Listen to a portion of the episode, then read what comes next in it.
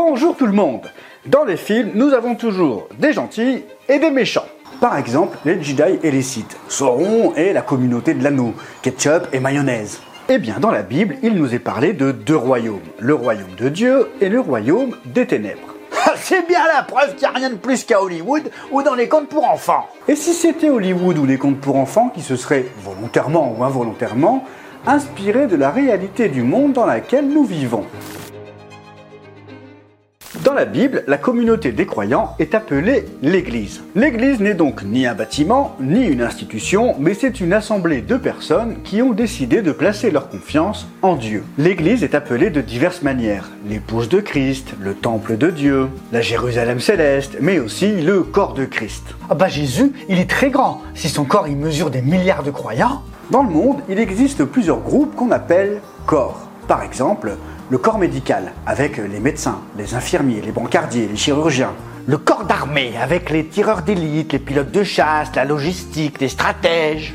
Et le corps de Christ qui contient lui aussi plusieurs membres. Et le corps de Christ est impliqué dans un combat où les ténèbres vont tout faire pour éteindre la lumière. Sauf que Jésus a dépouillé les ténèbres à la croix. Colossiens 2.15 il a ainsi dépouillé les dominations et les autorités et les a données publiquement en spectacle en triomphant d'elles par la croix. Ah bon? Bah on a gagné alors Pourquoi parler de tout ça? Parce que même si les ténèbres n'ont plus rien, Paul nous exhorte dans Éphésiens 6, Éphésiens 6 versets 10 et 11, à revêtir toutes les armes de Dieu afin de pouvoir tenir ferme contre les manœuvres du diable. Certaines traductions traduisent par les ruses du diable, d'autres par les embûches ou les artifices. En gros, le diable va essayer de nous tromper, de tricher pour que nous ne tenions pas ferme. Ferme dans notre foi en Dieu, ferme dans la confiance que nous plaçons en lui. Le diable va user de mensonges pour que nous lâchions la main de Dieu et perdions la confiance que nous avons placée en Jésus-Christ. Et si Paul considère normal d'être dans ce conflit, c'est parce qu'il le vivait lui-même. Et c'est ce que vit chaque personne née de nouveau. Dès qu'une lumière s'allume, le diable va tout faire pour l'éteindre et garder l'emprise qu'il avait sur elle avant qu'elle ne donne sa vie à Jésus. Paul nous dit bien dans Éphésiens 6.12 Traduction, parole vivante, nous n'avons pas à lutter uniquement contre notre nature terrestre, ni contre de simples ennemis mortels, mais contre les puissances occultes, contre une organisation spirituelle satanique, contre les dictateurs invisibles qui, dans les ténèbres, veulent contrôler et régir notre monde, contre la légion des esprits démoniaques dans les sphères surnaturelles, véritables agents du quartier général du mal. Comme j'ai déjà dit plusieurs fois, nous n'avons pas à lutter contre la voisine qui se met en colère, mais contre l'esprit qui anime la voisine. Éphésiens 6.12 nous dit que ce contre quoi nous luttons se trouve dans des sphères surnaturelles. C'est une version en français courant. La majorité des traductions disent les lieux célestes. Je ne voulais pas que certains imaginent que le diable et ses démons habitent dans les nuages au-dessus de notre tête. Il est bien important de noter que le conflit concerne chaque croyant. Dès que tu donnes ta vie à Christ, que tu le veuilles ou non, tu te retrouves sur le champ de bataille. Certains vont s'arrêter au début du verset. Nous n'avons pas à lutter.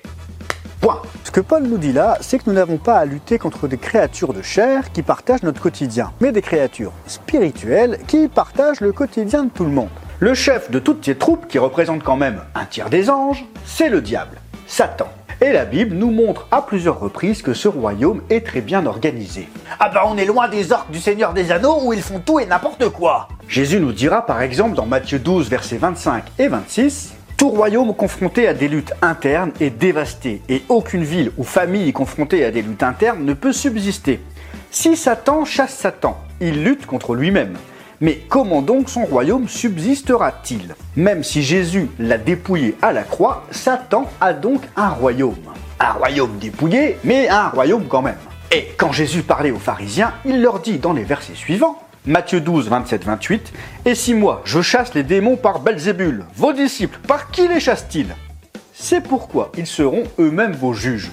Mais si c'est par l'Esprit de Dieu que je chasse les démons, alors le royaume de Dieu est venu jusqu'à vous. Lorsque Jésus faisait un miracle, il chassait les forces des ténèbres. Il révèle que c'est parce que le royaume de Dieu est venu.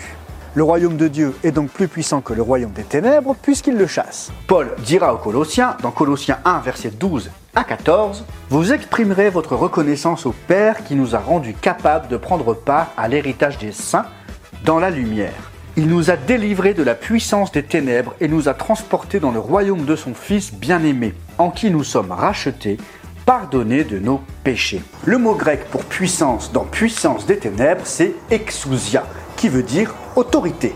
Satan a donc une autorité et il est le chef d'un royaume dont nous parle la Bible, le royaume des ténèbres. La bonne nouvelle, c'est qu'en Christ, nous avons autorité. Et une autorité qui chasse les ténèbres. À condition d'être soumis à la tête du corps qui compose tous les croyants, Jésus-Christ.